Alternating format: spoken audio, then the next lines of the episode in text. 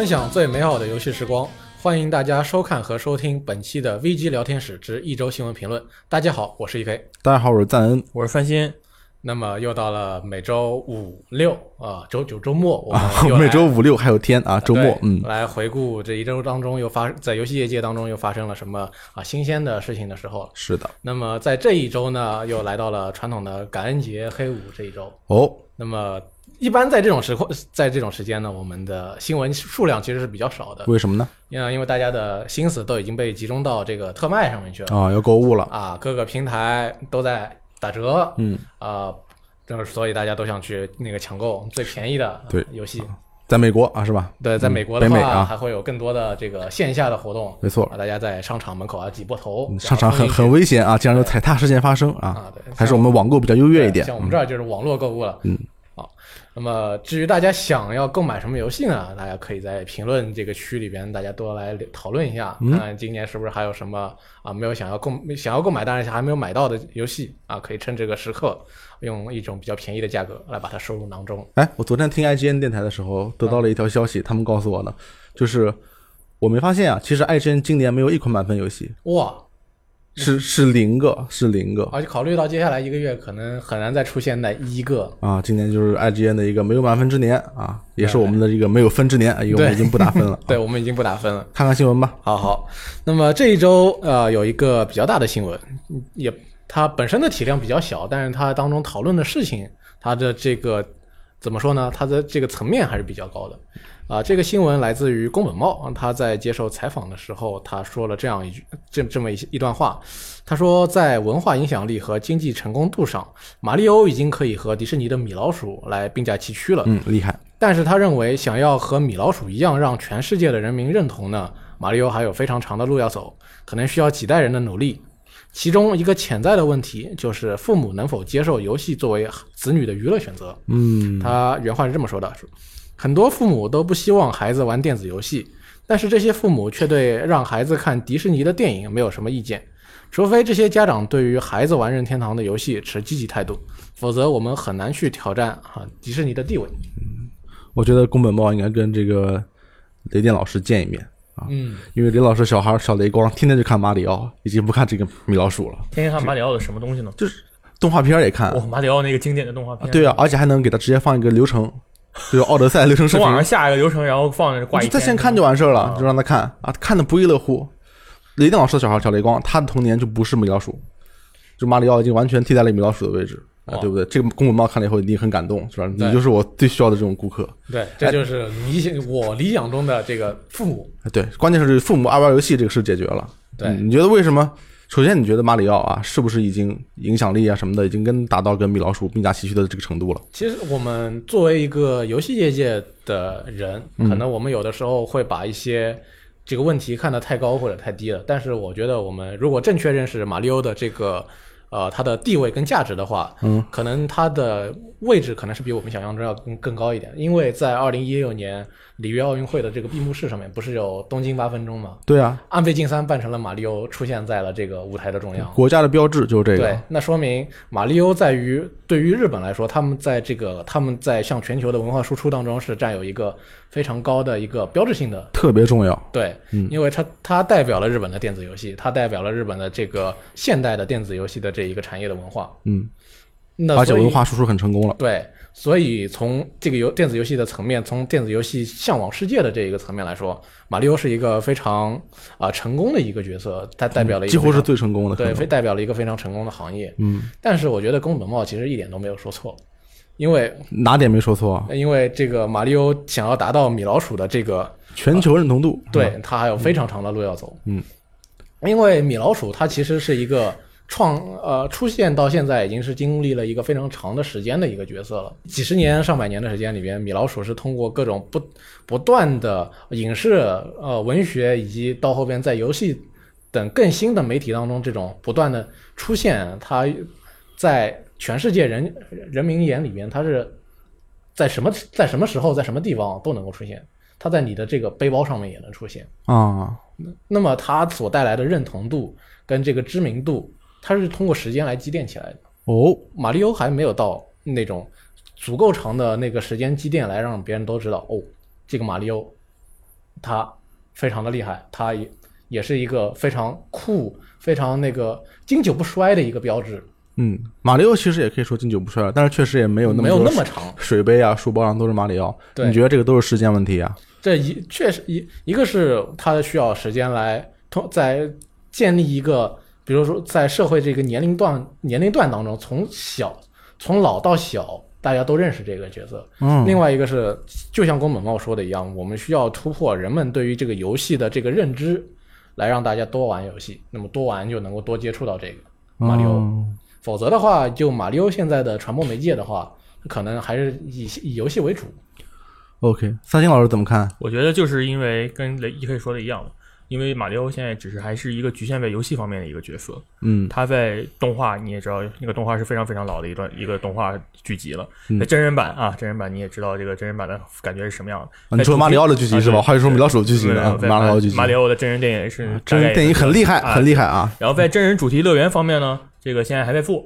对，而且是环球乐园现在挂靠环球乐园的我。觉得这个大阪环球乐园出来之后，应该会带一波效应，就是对于嗯普通人或者是说呃年纪不一定偏得是玩游戏的年纪的人来说，或者没有接触过游戏的人，可能看到主题公园、主题乐园这样的一种呃实体的方面的设备，可能会对这个马里奥这个人这个角色会产生一定的兴趣。嗯而通过游戏的话，一是马里奥这个游戏，现在来说，马里奥这个游戏可能不不能说是百分百能涉及所有类型的人，它也有一定的局限性，它不会让所有人都觉得啊，我这样的游戏是好玩的，因为很多人你毕竟也没有接触过游戏嘛。但是你要看一个角色在动，就比如说看动画，我觉得是一个非常简单的事情。但是你要实际上手去操作，那是并不是一个很简单的事情。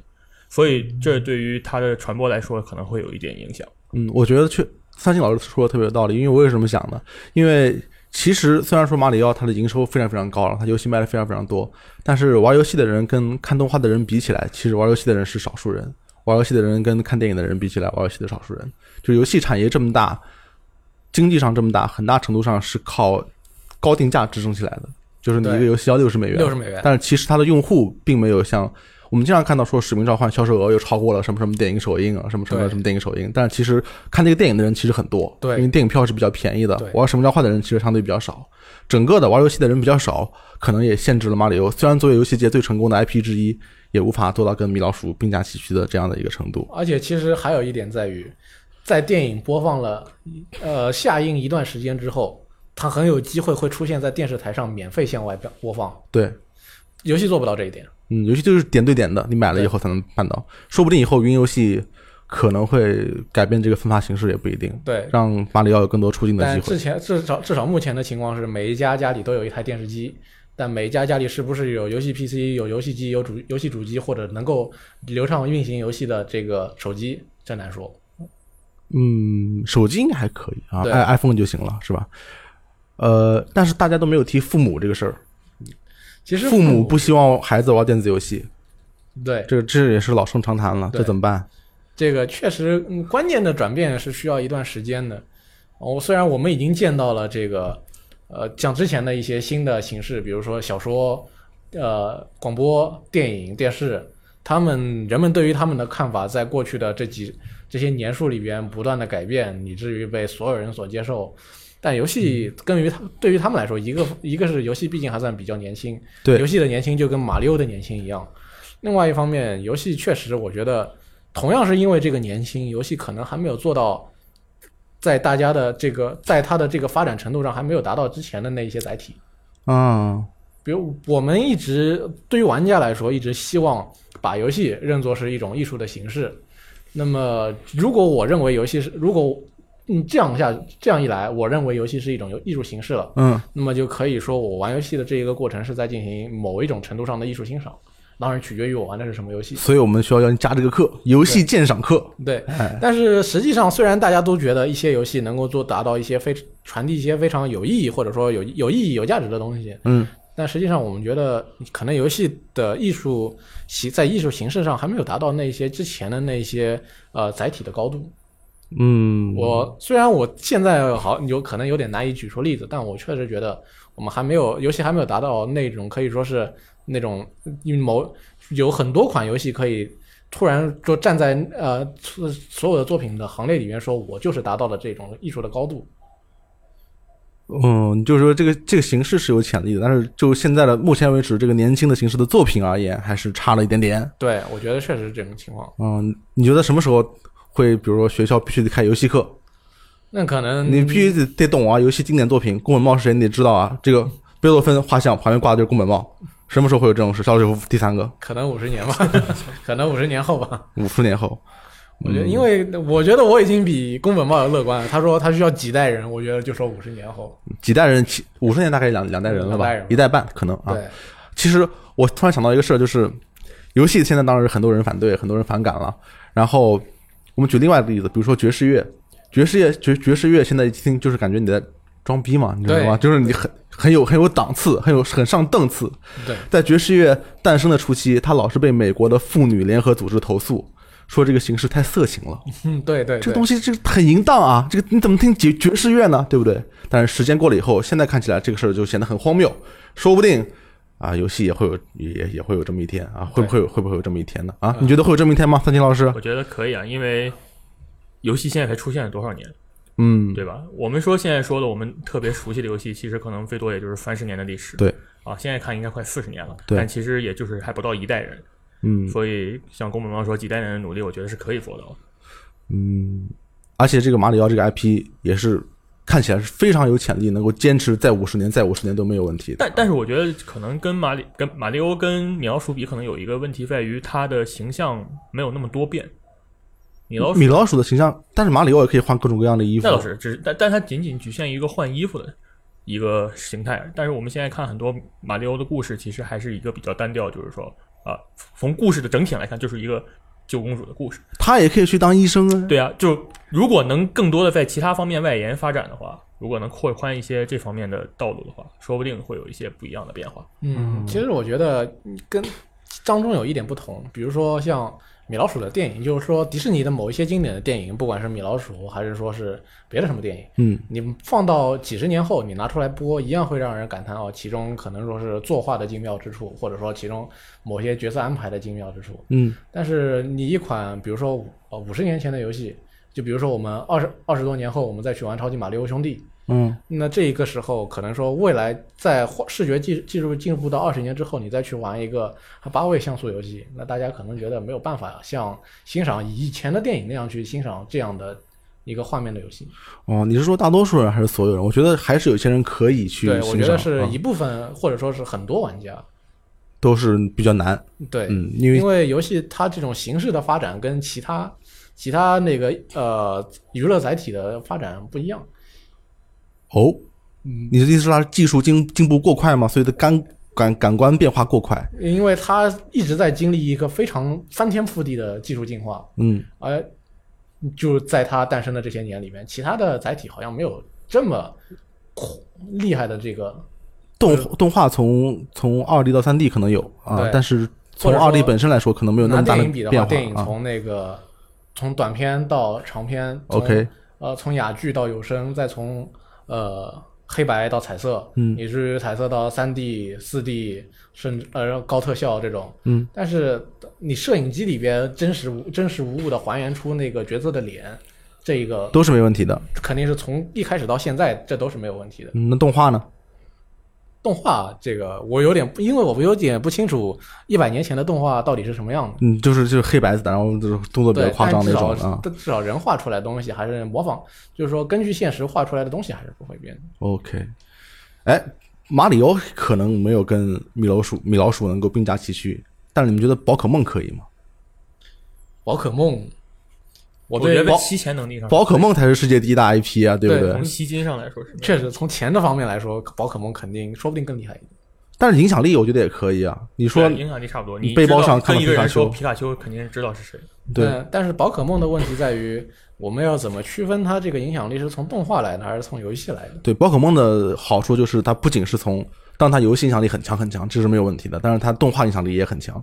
可能很多的中国小朋友们第一次认识到精灵宝可梦这个事情的话，还是从动画里面来，至至少我是这样的啊。肯定是从那一句“我抓到神奇宝贝了”那边来的。好，嗯，那么聊完这个未来发展，不这这个游戏的平在那个在怎么说呢，在接受度上的未来发展，我们再聊一下一个项目的现在发展，嗯现在的发展情况啊，就是 VR。嗯，啊，上周呢，我们聊到了呃威尔乌，他们公布了半衰期系列的最新作《半衰期艾利克斯》。嗯，那么在公布之后呢，本周我们看到它的自家的这个 VR 设备 Valve Index 已经在北美和加拿大售罄了。呃，Valve 它有几种那嗯这个套装的选择。呃，Valve Index Bundle 啊，包含了 VR 头戴显示器啊，Valve Index 手柄、两个定位器以及呃售价九十九百九十九美元。啊，无定位器的版本售价七百四十九美元，单独头盔四百九十九美元，单独手柄二百七十九美元。不管买哪一种，都会送你一个半衰期艾利克斯。嗯，那么就说明这一款游戏的公布是极大的推动了他们这一个硬件的发售了，呃卖完销售的情况，嗯，卖得很好。直接没了。对，但是相对应的呢，正好在嗯这周也有一些有别的人有别的看法。哦，谁呀、比如说 Xbox 的领导人菲尔斯宾塞，嗯他说他对 VR 仍然抱有疑虑，因为 VR 是孤立的。他认为游戏应该是一种集体性质的东西，一种共同体验。啊，他们的绝大部分顾客知道，如果他们想要 VR 的体验，该去哪个平台。他也看到了 PC 以及其他平台的情况。嗯，他认为没有人能够把 VR 几百万台又几百万台的卖出去，所以他们最终会支持 VR，但不是他们现在的重点。啊，最终还是会支持 VR 的。但是他们觉得现在 VR 卖不动。VR 现在好像确实还是没卖得动，但是我现在越来越感觉 V VR 是是在一个大厂第二次发力的一个比较关键的一个节点。对，因为我前两天去搜了那个各种各样的这个关键词，就是谷歌的那个流行指数是吧、嗯 t r e n d s 然后 VR 的话，呃，在一六年左右就是突然升起一波，然后降下来是吧？之后都在一个谷底进行这个波动，到现在还是没什么变化的。但是 Oculus 到了今年年中开始到现在为止，那个它的流行指数大概升到了它一六年左右的最高点的一半的位置，那还是就是突然之间又窜窜窜窜起来了。对有，所起色。而且我也看到了很多，像因为它出了两个东西嘛，一个是就是电脑用的，还有一个是可以随身用的这两个东西。好像国外的很多评测确实反响还挺好的，就是你你当年很多觉得这个 VR 体验不行啊，或者怎么怎么样的人，现在都觉得，哎，这个东西好像是不是有起色了？嗯，而且现在从现在的迹象来看，Facebook 完全没有停下支持的脚步的的意思，对，就是他真的是全力去支持这个东西，因为他的这个 VR 和 AR 的负责人，呃，在近日在博客中宣布啊，脸书已经收购了热门 VR 节奏游戏《节奏光剑》的开发商 Bit Games。他还确认，Bit Games 将会作为在布拉格运营的独立工作室，加入脸书旗下的 Oculus 工作室，继续为人们提供音乐和 VR 游戏的新体验。嗯，对，这 VR 光剑其实是就节奏光剑这个游戏，确实是在近几年我们看到一个体验非常好的这个呃 VR 游戏，对，可能是最好的。嗯，传播的、呃、效果非常好，大家都对于这种游戏的形式非常的感兴趣。所以说，嗯所以说它确实是一，但除此除此之外，我们确实好像没有看到什么特别呃杀手级的 VR 游戏在这几年涌现。嗯，生化危机七是一个惊喜，对，它全程可以它只能算是跟黄牌空战一样，算是一个调味品。虽然《生化危机》支持全程 VR，但是它本质上来说，它是一个可以让你独立正常运行的游戏。对它不是一个全 VR 的游戏。它不是一个 VR 独占游戏，它只能说通过这个方式让你知道一下，让你体验一下 VR 的《生化危机》是什么样，或者 VR 的《生黄牌空战》是什么样的游戏。但如果你愿意的话，你可以全程玩，对吧？如果啊愿意的话，当然我们就当然我们当时已经被吓爆了，嗯确实很可怕。是很吓人。嗯黄牌空战七》的这个 VR 确实是做的非常的有特色，因为它呃嗯给你的体验当然是非常优秀的，问题是它只有三关，而且由于它是一个它的 VR 模式是 PSVR 独占的，嗯，所以你戴上这个头盔之后，能够看到非常明显的画面降降质。对，它它依靠它的沉浸度，能够让你暂时的忘掉这一点，但是在观看它某一些这个演出的时候，你会觉得这个画面的降质让你觉得好像还是有点难以接受。嗯、如果是你的话，你愿意放弃这个画质去用 VR 版玩全程吗？嗯，我觉得可能有点难。嗯，你还是更追求画质一些。对，因为我们现在知道这个 VR 虽然这这次这次这个 Valve Index 卖的非常好，但另外一条新闻显示，过半的 Steam 玩家没有达到玩这个游戏的硬件水准。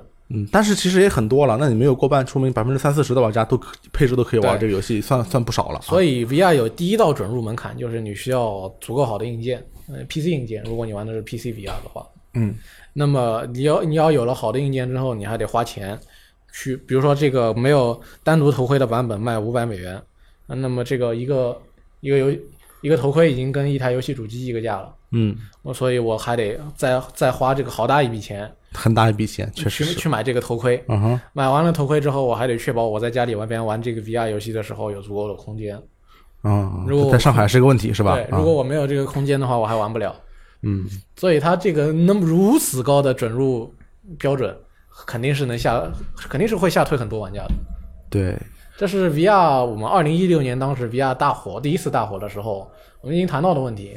目前来看，似乎还没有什么解决的迹象。嗯，当时三星老师是买了 PSVR 的是吗没？有，我只是碰疯狂碰，我只碰别人。你好像玩了很长时间，对玩玩，但玩的东西玩的很多。嗯像我今年把之前 VR 首 PSVR 首发的时候卖的那个蝙蝠侠阿卡姆 VR 给打完了。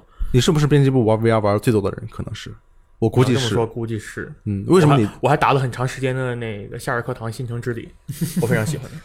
我我我我也喜欢，我也喜欢。你为什么对 VR 这么感兴趣啊？因为我之前没有体验过这样的游戏形式嘛，因为在家大家都没体验过，对大家都没有。体验过，然后发现，因为因为相对来说，因为我玩的是 PS VR，我没有玩电脑的 VR，我电脑配置也不够，我也没有像 HTC 或者 Oculus 这样的设备。嗯，PS VR 它调起来没有那么麻烦嘛，你也不需要担心电脑的配置够不够啊。然后画面的话，因为我会自动降，因为它是一种沉浸式体验，其实对我对画质的要求在这方面已经没有那么高了所以你。脑中会自动升对至是吗？对，而且我甚至还在一些网站啊、啊，什么？下载了 VR 的视频，当然这个视频是正常的视频，大，家不要哦正常的视想频太多了。然后正常的视频去用 PSVR 是可以看的，啊，P 站其实有很多 VR 的那个那个视频啊，P 站很厉害。就是那个画图的那个网站。哦，对，Pinterest 的，对呃对，我我对你以为是哦，对，就是这个，就是这个呃，可以叫 P 站的有网站有很多了。对，那大家你想你自己想到的就行。所以我觉得 VR 这个东西挺好的。我觉得游戏方面，但是这个游戏方面是一个不好做的东西。我之前在买了那个宇宙机器人。搜救行动，嗯那个是现在应该是 PSVR 上口碑最好的 VR 游戏，嗯但它充其量来说也只是一个小品级的游戏，它并不是什么三 A 大作。嗯它的规模也没有那么大，它玩起来其实虽然很好玩，但是不会让你觉得我、这个 VR 这个东西是有搞头的，什么众多三 A 大厂可以拿着钱进去砸钱做一个三 A 游戏之类的，是没有做不到的。就感觉就应该像《生化危机七》《黄牌空战》《GT 赛车》这样，在里面加一个 VR 模式，让人可以去尝鲜。嗯，但是如果是单纯的尝鲜的话，估计很很少有消费者会对，抛这么所以必大的成本。须是用一个正常的游戏的体验来给你附加一个 VR 的模式，才能让一些人去试着玩一下。有 VR 的人可能去玩一下。生化机器你肯定不是全 VR 通关，肯定没有你为什么最后没有选择？你不是觉得它体验很好吗？都把你吓爆了，哦，我觉得 VR 一个很大的问题，就像你刚刚说的，它那个出汗太严重了。其实它体验不行。对，它的出汗，它的人对于你人身体方面的影响是有的，就是出汗太严重了。我我打一会儿，我得擦眼镜，然后我满头是汗。对但是不是说它游戏的体验不好？我非常喜欢那个《生化危机七》的 VR。对，嗯比如说像我们这种戴眼镜的，呃，VR 戴着眼镜还要再套套上 VR，如果我这个时候感觉有点发热，那么我眼睛有可可能这个时候我眼睛前面就起了一层的雾，啊，那这个眼睛那这个体验就很差。对我还必须得把它给拿下来擦好了再带回去。嗯，其实还是个体验问题。就是初代 VR，我们不说所谓的就是初代 VR 吧，就算就算是 PSVR 这个初代啊，它还是呃，你玩的时候其实有很多问题，包括你觉得画面降智了，然后你觉得不舒服啦。其实我我主要也是觉得不舒服。很多时候我只能玩半个小时以后，我可能必须得摘下来，不然我就进行不下去了。已经，啊，你是晕吗？我我还我也主要是热是热热，而且闷，对，嗯，而且闷，透不上气的感觉。虽然它没有捂住我的口鼻啊，但是还是有种 透不上气的感觉。那我其实对于我来说的话，我是在玩了一段时间之后，我会感觉那个我的我虽然不晕，但是我的双眼会有疲劳感。OK，那比要尤其是像这种半衰期艾利克斯，等它正式发售以后，它作为一个三 A 的 VR 游戏，嗯，它不会让你像那种小品级或者说是呃类 demo 的那种游戏，可能让你玩上一小时半小时，你就可以拿下来真正的休息一下。它一定会要求你长时间的进行游戏，可能两三个小时，比较算比较短的。如果你想要一下子一，比如说一个下午玩一个很长的流程的话，可能一玩玩一整个下午，那那个时候你你这样长这样长期的玩下来，它对于你身体上的不适感会放大。嗯，这个看我们有没有机会可以体验一下现在新出来的 VR 产品啊，说不定它这个体验会变好，说不定很透气也不一定啊。到时候我们去研究一下。这个 Valve Index 可以，如果大家知道它效果怎么样的话，也可以跟我们来讨论一下。啊，对，跟我们分享一下。而且这个感觉威社豁出豁出去了，你知道吗？对，就我为了 VR，我连半条命都敢做，我还有什么不敢的？啊，半帅气，半帅气该。上。对，不过对于此，我确实我我其实是有隐忧的，你又有隐忧了，对我觉得呃，好不容易来了一款三 A 游戏，突然就公布了，明年四月份，明年不是就明年春季就卖了，嗯那不是很好吗？那卖了之后，那么其他的三 A 游戏在哪儿呢？那总得一步一步来，得对有一个开始。我怕就是说，他现在用一个三 A 游戏，不管他做的好不好吧，卖了一堆呃设备之后，等他过了一段时间，发现这个大家过了一段过了一段时间，发现好像没有其他厂商的呃 VR 三 A 跟上之后，大家又觉得哦，好像这个买了没什么意思。嗯，我倒是觉得还是主要是设备体验问题，只要设备体验上去了以后，应该就没问题。但是我觉得有一个问题是什么呢？就是如果你用 PC 玩玩 VR 的话，那么因为 VR 是需要，比如说一百二十帧是吧？最少也要九十帧，不然的话就就会晕了嘛。嗯，也就是说，如果你用 VR 的话，呃，你不用 VR 就一定可以玩到比 VR 画面好很多的游戏。对这就牵扯到玩家会怎么选择这个问题。对是不是玩家？因为在这个选择面前，我相信有很多人会选择，那我不如用一个平面显示器去玩玩一个画面好得多的一个版本，但是帧数可以牺牲一点儿。对，其实有也这也算是一个非常有意思的呃，比如说比比这样有意思的说法，比如我这么说，有我首先我首先花了一比一台主机要贵好几倍的钱，嗯。全部配了一台高配 PC，嗯。就是为了玩同一个游戏的时候，我获得的这个画面体验比这个比主机版要好很多。嗯然后我又花了一个一台主机那么多的钱去买了个 VR，嗯然后我带上 VR 之后，啊、我可以在 VR 的模式下去玩，可能画面水平降至降到跟主机又差不多的一款游戏。嗯，但是是 VR 的对，但是是 VR 的。啊、那这个时候感觉好像绕了个圈子。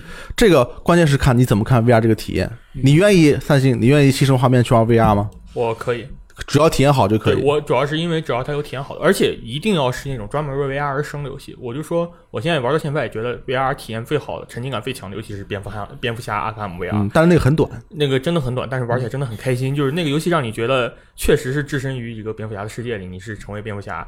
我觉得最有意思的，我之前也说过很多次，它可以把那个模型拿起来仔细的端详，嗯，就是那个模，就是对对对它那个蝙蝠洞里有很多有意思的可以互动的东西。我觉得这个东西做的非常好，比什么很多像那个呃。呃，新城之礼这种纯粹就看姑娘跳舞啊，跟姑娘跟你聊天这种没有意思的东西啊，啊、还有什么《生化危机七》这种纯粹打枪体验的游戏来比的话，我觉得像蝙蝠侠这种互动性比较强的游戏，应该才是 VR 的未来。而且还有一方面，还有什么？这个 PSVR 我用的最多的并不仅仅是玩游戏，而且你还干什么当过家庭影院那种，就是那种剧院影模式、哦去看，电影。你老是吓我一跳。你就是躺在床上啊，嗯这个戴在脑袋上。当然，其实也有很多其他的设备有那种，呃，我不知道有没有无线的，因为很原来我也见过，好像其他家出过类似于那种头戴显示显示器，对索尼它不是自己也有 VR，对，嗯索尼有，它不是 VR，它就是那种让你显示剧院的那种影院的效果的这些设备。我觉得这个就非常好，可以 VR 以后可以对。往这方面多发展发展，就是说可以把这方面也做好一点，然后把 VR 也带也加上，对这样结合的话会非常好一些。PFVR 就是稍微有点模糊，我要看一些需要看字幕的电影就看。它确实比较分辨率还不够嘛，分辨率没有办法。我觉得这个我是怎么想到这个的呢？就是，呃，这周不是三星在推广那个呃 NVMe 的那个呃固态硬盘嘛？就是他在开发那个硬盘。三星啊，三我以为是我，我在三想爽三爽，三爽三爽，不不好意思，不是不是你啊，不是你，三三星后鼻音后鼻音，sorry 啊，他现在不是猜他是应该给是给那个 PS 五做的这个硬盘，然后之前不是有有很多人说，呃，如果我们换成这个硬盘以后，肯定比这个机械硬盘啊读取要快很多，说不定读取读取可以消失了，然后控制的制作人就站出来说，其实不是这样的，如果如果你选择做同样大小的游戏，那肯定读读取会几乎消失的，但是如果你读取变快了以后，那别人可以做读取需要更长时间的游戏，对，所以他会选择选择，你知道吗？他不会选择做做一样的游戏，他肯定会选择。那我觉得玩家如果能忍十秒的话，那我就要把这个拖到十秒。对，这就这就跟我们之前很多朋友说的一样，永远做不到的六十帧。啊，对对对啊，就是你这个东西以后只要能六十帧，又能高画质选的话，他们会选高画质。这个东西硬盘读取，你可以选无读取，也可以选更大的世界，他们选更大的世界或者更更大的存储量。对，现在这个这是厂商的选择，现在的这个问题就是到了玩家的选择，玩家会最后会选更好的画质，还是他觉得 VR 体验是绝对的？就是我愿意为了 VR 的体验去不用更好的画质，这个选择的答案可能会影响到 PC 上的 VR 最后能不能成功。对，这就是我们这周关于 VR 的一个看法。嗯，啊啊，所以它怎么样的话，那么我们通过未来的时间去慢慢的发现发现。Yes，好，那么本周呢，其实还有一款不大不小的新游戏公布了，而且还是款手游。嗯这款游戏呢叫做《Heaven Burns Red》，是 Key 社的新作。这是在十三年之后呢，麻之准重新啊去参与去开发这一款完全的新作。那么这款游戏在这款游戏中呢，他会担任剧本跟音乐。啊，这对于很多啊 Key 社被 Key 社当年啊赚到过眼泪的啊，为嗯对因此对麻之准产生个人方面的喜爱的朋友来说，这是一个非常好的消息。但是有关这个游戏出在了 iOS 跟安卓这个平台上面呢，大家也有一些自己的议论。嗯，那么对此，在公布的公告的上面呢，Key 社其实就已经写的很明白了。怎么写的？那他是用了一句话，呃，用他我这句话就简单的翻译一下，他说在 PC 上玩文字游戏的这种习惯或者说文化逐渐消失的这个今天呢，为了让 Key 这个品牌能够活下去，嗯，所以这款在普及度更高的智能手机平台推出的游戏就成为了他们的希望。哦，确实说的非常惨啊，对，说明他其实他他这个原文是比较委婉的，就是这个存很大程度上可能决定了这个品牌能不能存下存下存下去，说的比较绕。对，就是这就是就是说这款游戏就是我们呃存存活下去的希望。哦，那可以这么理解存活下去的希望，那确实在最其实这两年我们见到这样的话不少了。嗯，最著名的是《灵魂能力》的那位制作人，他说：“ 你这个游戏卖的不好的话，以后就没了。”就完了啊，再也没有了。了嗯啊、像打月刚太郎也说了啊，这我们的命运取决于中国的玩家。嗯，还有日本一天天说，对日本一每款游戏都是最后一做的那种感觉啊，这个游戏卖不好，我们就我们就不行了啊对，虽然日本一现在确实快不行了。啊，很惨。对，呃，出现这种情况，其实如果你是一个在文字游戏、日式的文字游戏的长期的玩家的话，你其实你会觉得一点都不奇怪，为什么呀？因为从过去几年哦，我我接触的可能是二十八的游戏多一点，哦哦哦，对。没什么，很正常。在过去的那几年里边呢，做这样的游戏的厂商是一家接一家的倒了，为什么倒了？是没有人再需要二十八的游戏了吗？是一是因为玩的人肯定是因为游戏越来越难卖了嘛。嗯为什么呢？一方面是其实呃，其实应不是说一方面，应该说很大的一方面在于手游的出现，在不断的抢夺他们这一批他们的用户。嗯比如比如说现在有很多的手游，它其实的日式手游，呃，不管是二十八的还是全年龄的，它都有一些非常呃怎么说呢，有一些带有这种文字游戏的嗯要素在里边。比如说我获取了一个角色，我通过不断的把它练级啊，或者说或者跟他不断的这个一起一一同行动来增加他的这个，比如说友爱度亲呃亲密度之后，它会不断的解锁剧情。那剧情当中可能还会有一两个选项，虽然它不像那个呃文字游戏那样，我不断的推进一条线路去得到它的结局，但是它这种不断它这种框式对话框式的这种推进游戏推进模式是一样的。嗯而且由于这种游戏的大规模的爆发，导致了啊、我不用去专门去买你的这个价格那么贵的 PC 黄油，我也能看到这个设计的非常好的、立绘非常好看的美少女啊。所以就不行了。对那他们是怎么不去做手游啊？还是怎么怎么着？现在肯定是去做了，是吧对？但是当时可能对，当时没反应过来吗没反应过来，因为而且那个时候的情况是属于做全年龄的厂商是越做越活越越越来越难活，所以做做二十八的可能情况还好一点，现在做二十八的感觉也撑不大住了。哦二十八都不行了。对，因为啊，你做全年龄的这个，大家还觉得，嗯，你这个我打了那么久，就这么一个结局，那二十八当中至少还有一些非常明显的刺激在里边。哦嗯，现在刺激也刺激不住了，大家开始觉得我们要做手游了。啊，所以就整体情况就非常惨，已经到了不做手游不行的程度了，不然就倒闭，不然就做手游。也或者说你能够成为这个行行业里边少数的能够一直能够卖的，嗯，把能把你的游戏成功卖出去的，那可但是在这种情况下，不会再有当年那种百花齐放的感觉了。啊，肯定能剩一两个下来，但是别的就不行了。对，我们必须得寻找新的方式，在现在这个本身，而且现在这种情况不仅是二十，呃，这个二十八黄油的问题，呃，就是说改文字游戏的问题了。在游 PC 这个行业，有在应该是在日本不断的萎缩，主机可可能也在萎缩。呃，智能手机的这个市场无无限扩大的这种情况下，嗯，无限扩大，我靠对，PC 的这个用户本来本身就在减少。对，你如果我们说中国、欧美，那么可能还有非常多的 PC 玩家，可能还可能还会增加一点，他们会去购买一台高配 PC 去玩那些画面更好的三 A 游戏。嗯，但是对于日本来说，你如果我我花一万块钱，我我花一万多日元，一万日元左右去买你这个 PC 黄油，但这些游戏我花两千块也能玩到啦，不是一样的效果吗？呃又没什么要求。我我玩手游哦，那么我上来是免费的。嗯，如果我有喜欢的这个角色出现了啊，那我还可以氪金。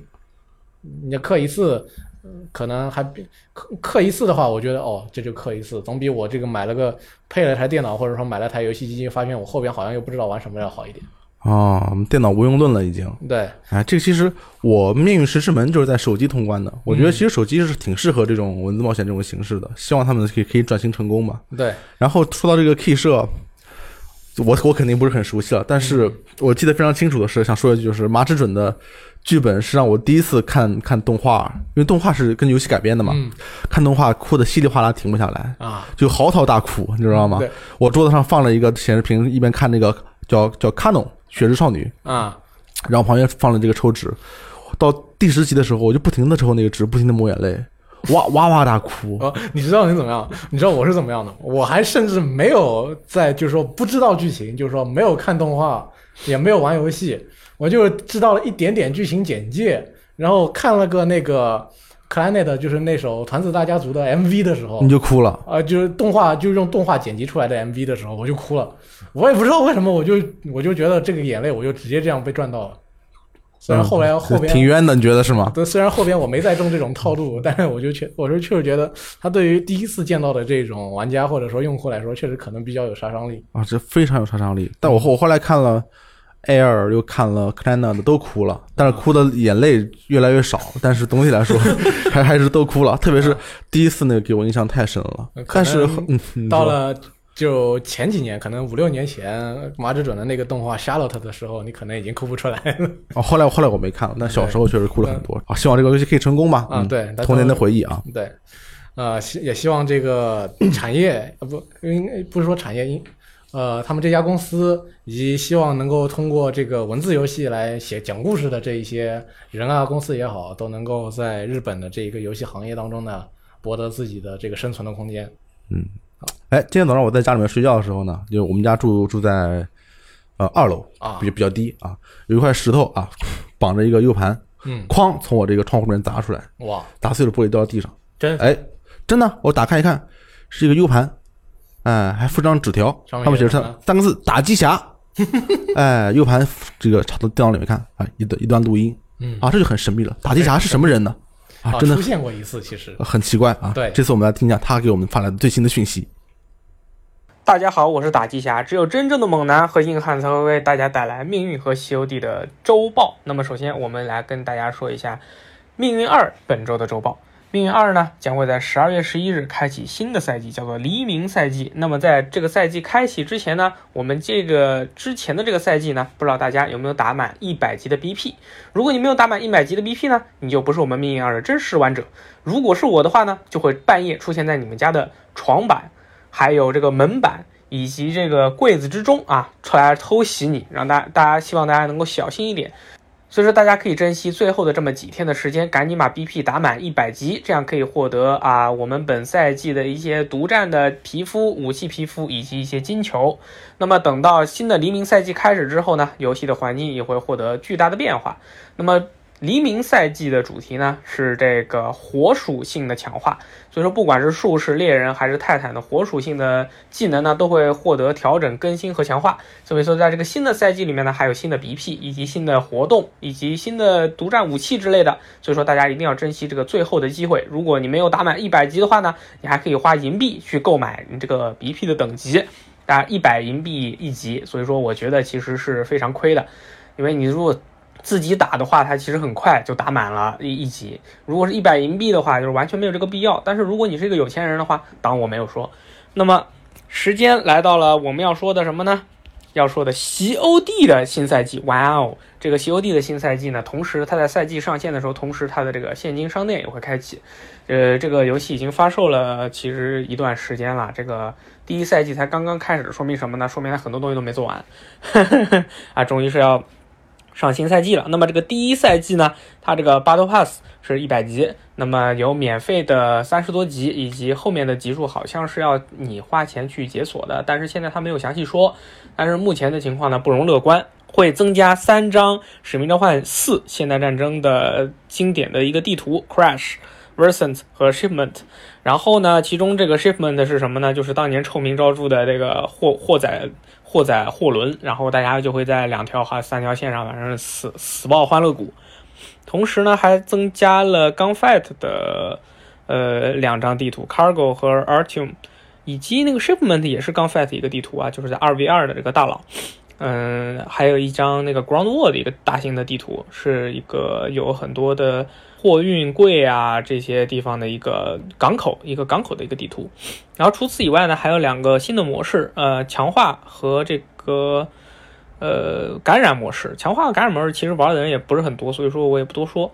嗯，这个之前有朋友这个说有一个 OSP 模式，他们说是有点像那个吃鸡，其实它不一样。OSP 的话其实就是一个 Gunfight 就二 v 二的一个模式，但是你出来的时候呢，手是空的，地上有武器要去抢，有点像大家当年看的那个全职杀手，呃，刘德华和那个日本的杀手去比拼的时候，进到一个仓库里面说你有没有玩过越南战争，然后开始在地上捡枪互相斗斗殴的一个模式。除此以外呢？第一赛季呢，加了两把新枪，是一个叫做 Ram 七，还有一个叫做 Hoger 二十六。呃，听这个名字呢，大家可能没有什么印象啊，但其实如果你仔细看第一赛季的宣传图的话，你可以看到这个 Ram 七和 Hoger 二十六呢，其实 Ram 七长得是非常像《使命召唤：现代战争二》里面的 Ter 二十一的那把步枪，以这个 Hoger 二十六呢，像长得是非常像《使命召唤：现代战争三》里面的 MG 四二。呃，还是 M G 四二还是 M G 四三，我有点记不太清楚了。这样，呃，一把轻机枪，像前者是一把突击步枪，整体的是这么一个样子。他们还说，就是说这个赛季的话，除了更新这几张地图以外，它还有新的新的别的地图，希望大家到时候去关注一下。那么这个赛季到时候是十二月三日开启，同时还会加入一个新的探员的一个皮肤，但是其实这个也并不是很重要了，因为这个游戏。呃，你不管是使用什么样的探员，它总之这个人的技能啊，什么都是不会产生变化的。我觉得唯一一点的变化就是 hitbox 吧，就是击中判定。你可能长得胖的人就容易被打中，长得瘦的人就不太容易被打中。嗯，大概大抵是这么一个样子。然后这个游戏它之前更新了几次补丁以后，削弱了呃双管喷以及 M 四的这个效果，所以说现在这个游戏呢，它整体的武器偏向性。呃，经过了，我觉得是经过了，已经是很好的一个调优了。同时，这个扩建的问题也解决的比较好。呃，扩建现在见到的也比较少了，飞雷反而多了。然后 M 四比较少了，各种各样的突击步枪就 M M 四还是很多。然后各种各样的步枪大家都有在使用了。散弹枪的话，除了那个双管猎枪喷以外，呃，喷两下拉一个的那个枪，以及这个蹦动的散弹枪，大家都全部都在使用了。所以说。呃，应用范围非常广了吧？就是说，大家玩家会根据你整体的一个交火的距离去选择不同的武器。确实是，呃，制作组想要这么做的话，它确实是可以调的，而且调出来的话效果还可以。而且散弹枪本来就是，霰弹枪本来就是一个在近距离火力非常强大的一个武器，所以说确实是应该去这么调。然后之前还有一个 bug 是，当玩家趴在地上的时候，那个枪的那个抖动啊，什么后坐啊，会比站着的时候还高。那么它也进行了调整，变成了站着和蹲着、趴着大家都一样。啊，这是怎么说呢？就是说一定程度上遏制了有些人蹲着或者趴着卡点的这么效果太过于好的一个效果。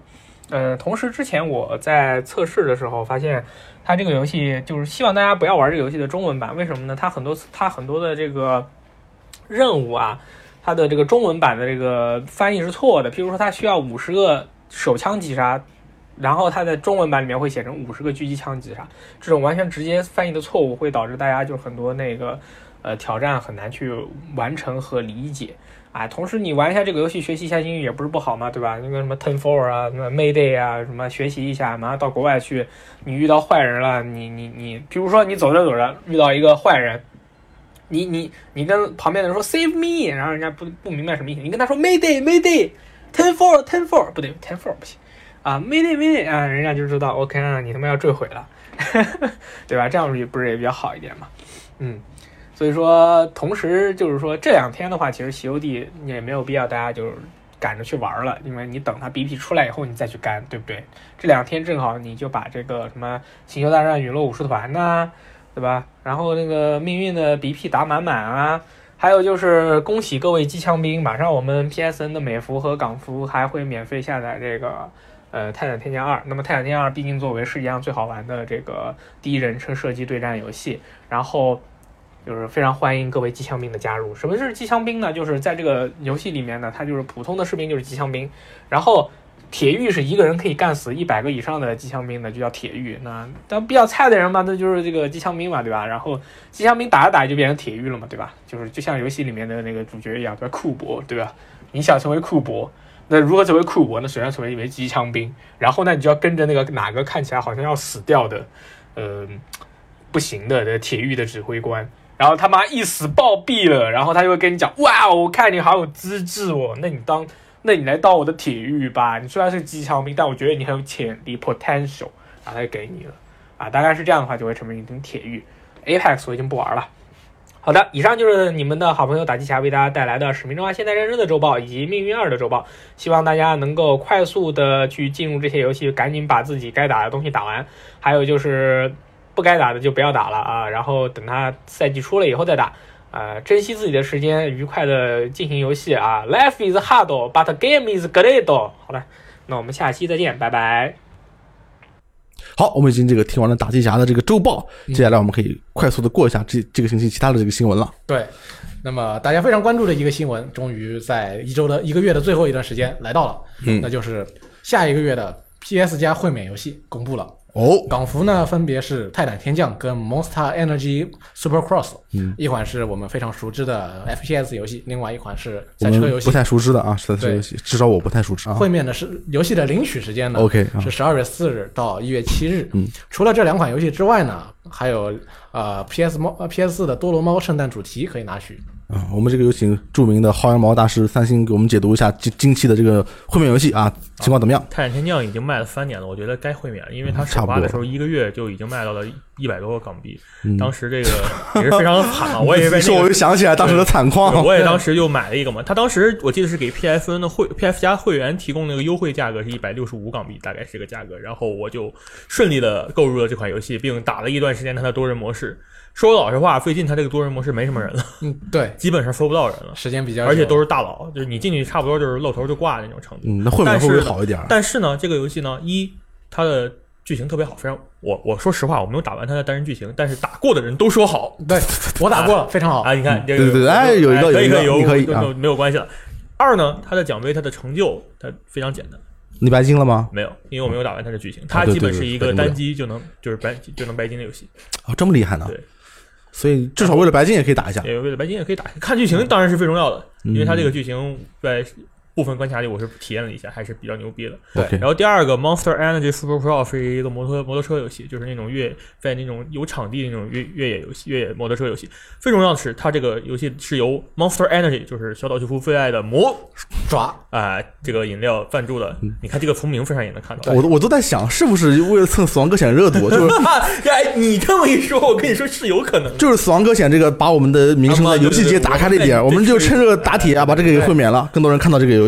对，我确实喝了，我我玩《死亡搁浅》以后我喝了喝了两瓶，我喝了一瓶就是四十小时不用睡觉。你们的经历感觉怎么样？我经历确实是不是非常充沛那个确实很有用，啊。但是很很很很吓人。我觉得那种东西对于身体老喝肯定对是不是不好？Monster。我喝过一罐一罐，嗯。是在那个 TGS 的会场当中会有一个啊 Monster 的每年都有。会在那边免费给你发，发了以后在你的手上给你盖敲个章，说明你领过了。啊。那我喝了一瓶，好像没什么感觉，可能是他们那种不是那种强身健体的那种型号，你觉得好喝吗？我觉得一般吧。我觉得就是泡糖味儿嘛，对味道有点重，对。有点太甜了。嗯就特别甜那种红牛，带点气儿。但是然后嗯主题呢，这个月好像除了多多猫没有其他主题，多多猫主题一般来说是比较一般的。它要是能送一些其他的，比如说之前有那个富士山主题、宇宙型主题、雨伞主题、自行车主题这些主题 BGM 都非常好听。对，然后，所以我可以推荐一下，这个月港服现在有一个会免主题是，呃，不是会免主题，是普通的免费主题是俄罗斯方块效应。哦他用的俄罗斯俄罗斯方块效应最后一关的 BGM 和画面来做的一个主题，这个主题非常的可可以，我觉得很可以。我现在用的就是这个音乐对我看到了，对对，非常好看啊。呃，如果大家不在乎钱的话，可以去购买一份十三机兵防卫圈啊，它的那个主题啊，非常的诱人什么叫不在？什么叫不在乎钱？这狠话来好吗？啊。对，就是说，如果大家不愿不在乎为了主题花多花一点钱的话啊当然，如果你非常喜欢这个游戏，那肯定你已经买了。必须的。啊，对，那再多说一句啊，《泰坦天降二》在公布会免的那个时候，那天我在推特的日本推特的热点上面看到了《泰坦天降二》急速窜升，很少有一款游戏因为、呃、那个会免免上了日本推特热点的，说明日本玩家对于这个游戏还是很认可的。哎，这游戏也是可惜了。当时如果不是档期选的，是吧？跟这个《使命召唤：战地一》撞在一起，估计现在也不是这样的。对，那么现在在它会免之后呢，又有更多的朋友有机会可以进入到这个游戏，说不定就盘活了，对哎，人就多了。对，作为一款啊、呃，这联机对于联机比较有要求的游戏呢，嗯，我们怎么样才能够顺畅的玩到其中的多人模式呢？哎，这个问题我也学问大了啊，怎么才才能玩到呢？那么这个时候就要请出我们关键的一个产品啊，是什么呢？机油联机宝哦，奇游联机宝，啊，有了它，那么我们玩游戏就不怕卡了，厉害正面对决肯定能够一枪制敌啊，这也也要看你的水平了。啊！哎，除了这个 PS 加的会员免费游戏之外呢，Xbox 金会员的免费游戏也公布了。今年十二月的免费游戏是《疯狂机器人》和《侏罗纪世界进化》，这个应该是叉 One 平台。对啊，Xbox 三六零平台的游戏是《玩具总动员三》和《恶魔城暗影之王：命运之境 HD》。命运之境 HD 本来是一个 3DS 游戏啊，对后来这个有了 HD 版，然后就可以这个玩一下，好像啊我也不知道评价怎还么样，我可以。这个我当时玩了一下，它是比较偏动作性的，跟《暗影之王》是一样的，嗯有 QTE，有那种战斗、轻重攻击那种设定。暗影之王我玩了一代，我觉得还行，还行啊，对，对，也就还行吧。但是这个 后来也没没搞下去，实在是不知道说什么。可能他也就是，哎，就这样了，水平确实也没有没有那么高，没有那么高。没有那么高。下个消息，好，根据 EA 放出的消息呢，《星球大战：绝地陨落的武士团》已经成为了数字版在发售头两周销量最快的《星球大战》系列游戏，可以，而且也是 EA 在首发期间最畅销的 PC《星球大战》游戏，嗯，订阅比较多啊，而且还是评分最高的啊、Metacritic 评分最高的《星球大战》游戏。八十一分，还行。呃，游戏开发工作室 Respawn 的主管啊、Vince Zampella 非常感谢各位玩家的支持，并且表示啊、系列粉丝们的反响令人难以置信。哎，这个游戏的情况我们已经在上期的这个游戏日记里面跟大家好好聊过聊过了。我们的这个导播秋雨，还有我们的罗斯同学，其实对这个游戏总体来说的这个都是持一个肯定的态度。对，当然，很多地方欠打磨啊，比如说这个 bug 很多啊，很多地方容易穿模啊，是它的这个比较主要的一个问题啊。就缝合怪缝的地方可能有点这个没缝好啊，对稍微有点这个啊，我也打通了啊，我也非常的喜，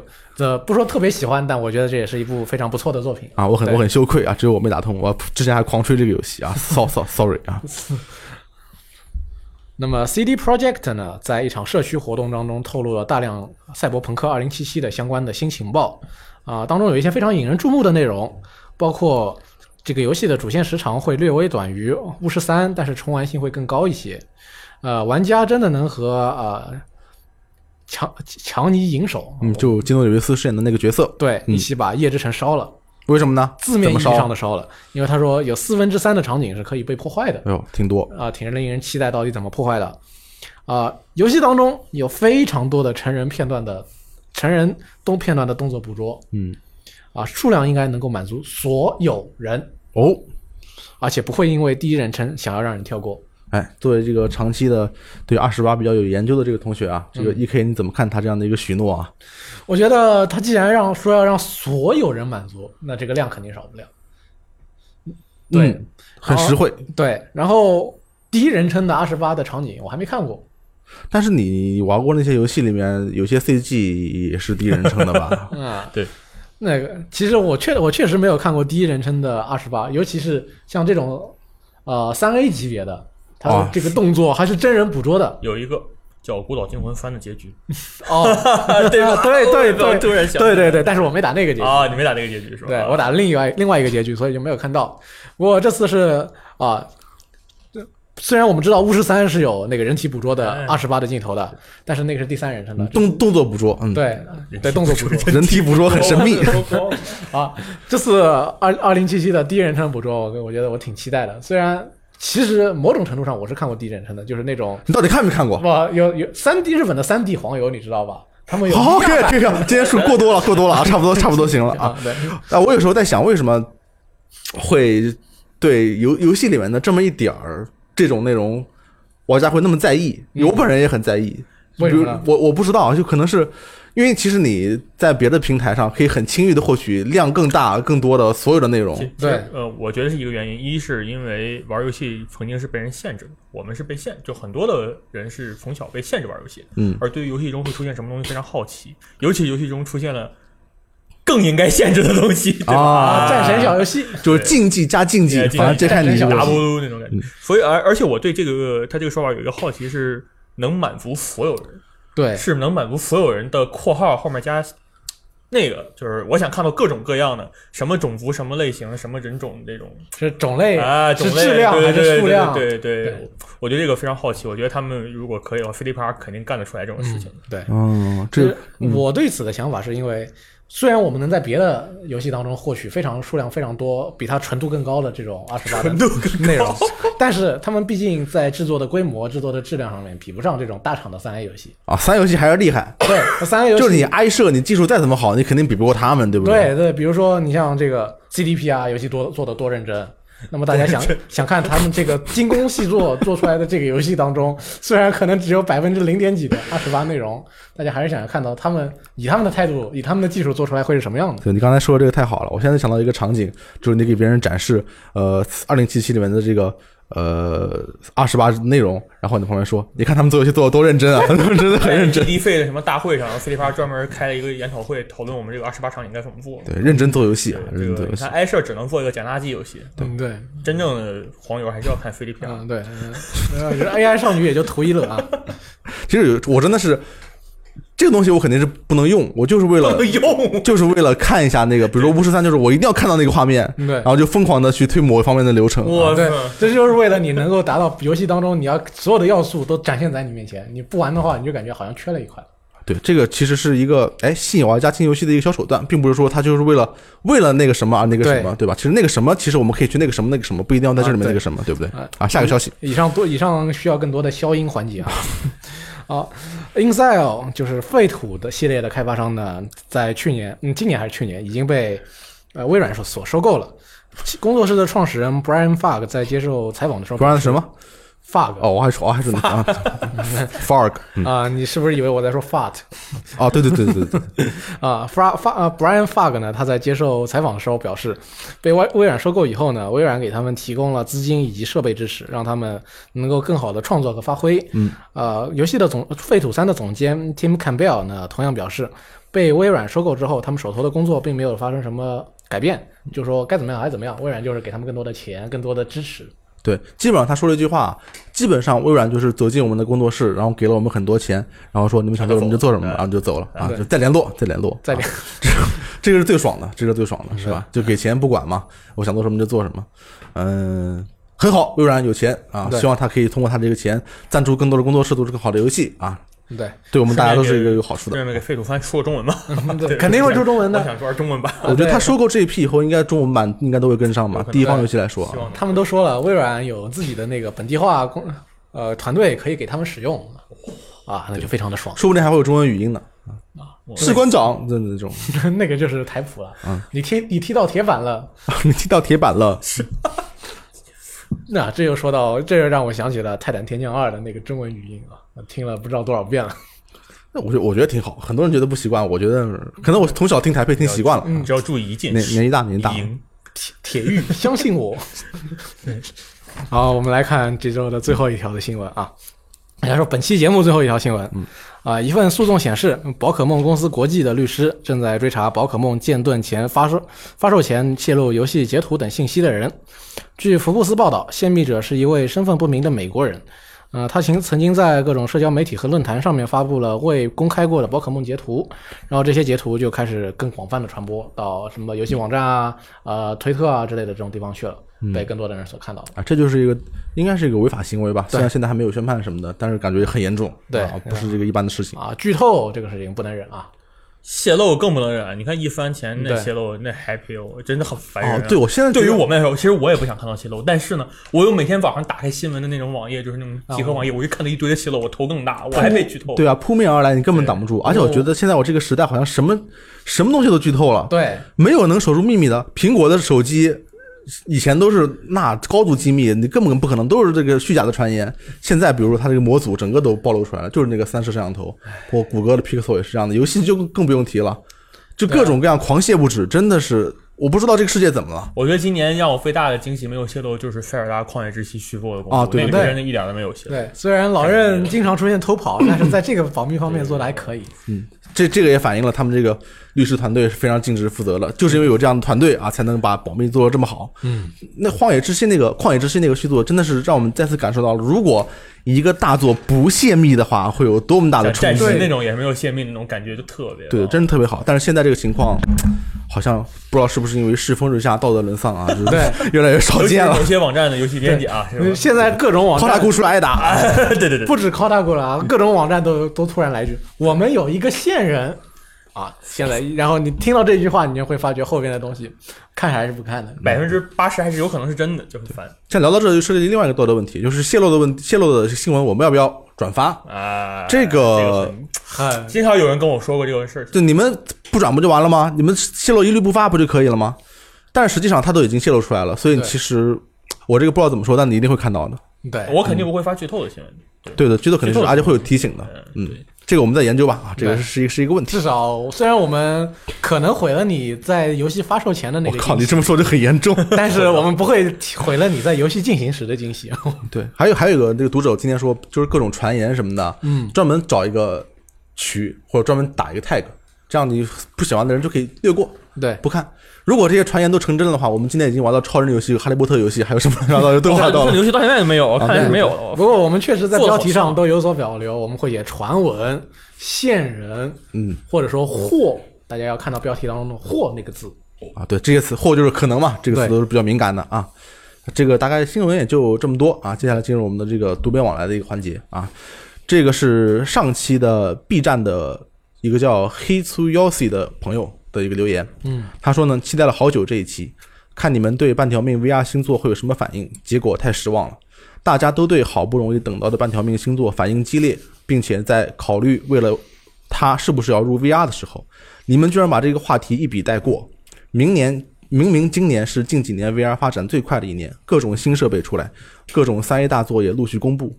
VR 本来就是一定是未来发展的方向的，虽然也许会比较久，但是总要慢慢发展。没有这些厂商一步一步的推，十年后就直接会有吗？V 社的 Index 进步这么大，而且在 Steam 销量榜多次第一，现在终于大 IP 的三 A VR 游戏来了。对 VR 游戏的发展绝对是巨大的里程碑，很期待你们聊聊这个话题。结果到你们这就是一句 VR 凉了，请能不能请你们稍微查查再来再再来呢？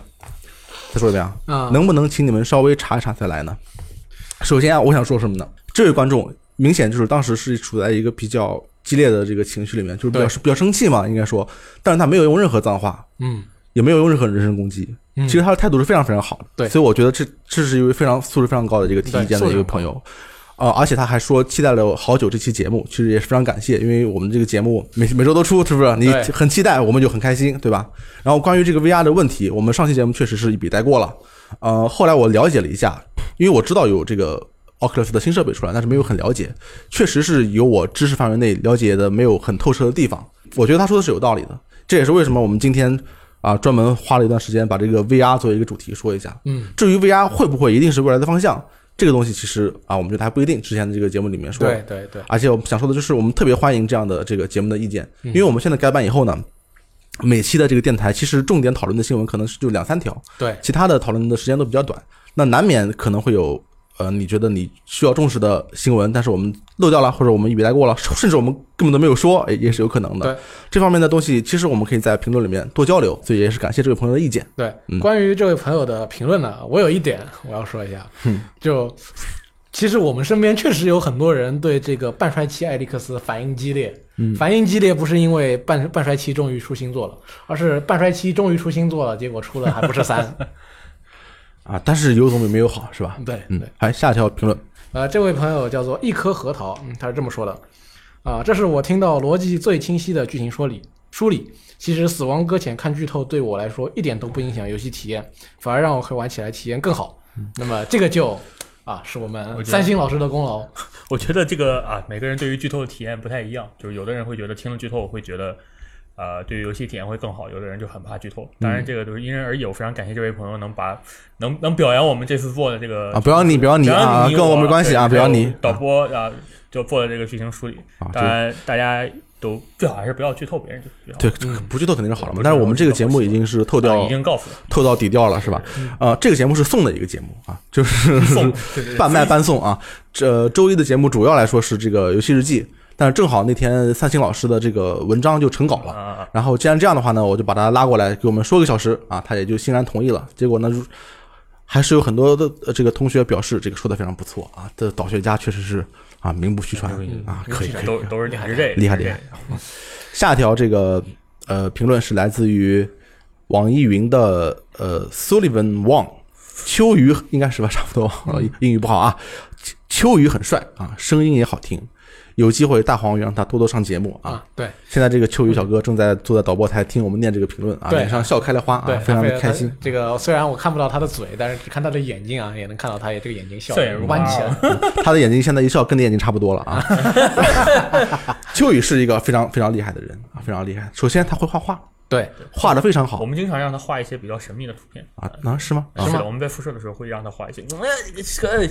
呃啊啊，你们简直太不是人了！啊、他画到什么程度？他曾经在专业的绘画学校当老师，就是已经到了教别人画画的这个程度了。所以经常有什么后期啊，画一个图什么的，他也去这个帮忙去做。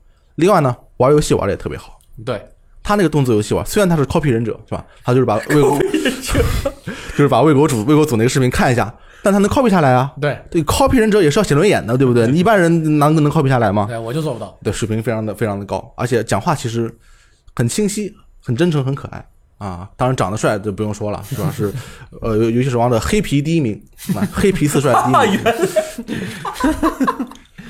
啊，不断变化的四帅啊，对危机古天乐，危机古天乐，这个当然以后会多上直播，这个多上电台的。最近我们就策划一次，是不是要他拿那个 DJ Max 的机台打一次只狼 啊，给大家开开眼啊？还有一些新闻，还有一些评论呢，这个我就不具体念了啊，但是。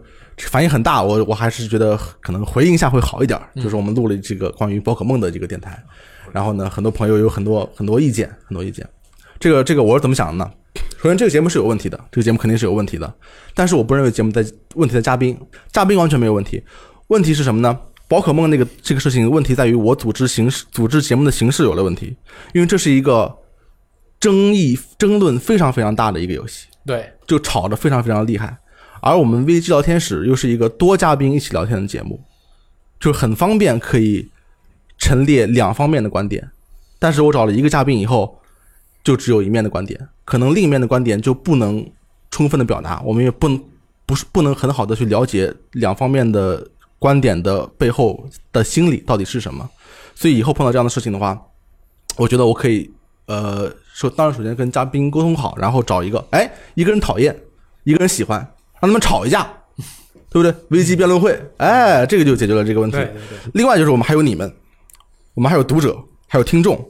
以后我们碰到游戏日记这样的情况，我们会向读者、听众、观众先征求一下你们对游戏是怎么看的，然后我们在节目里面念出来，并且和你们一起讨论这个问题。对，这样把各方面的意见都综合在一起，相信会有一个，我觉得应该会有一个更好的节目的一个体验。嗯，可以加入啊读者来信这个环节。对对对对对。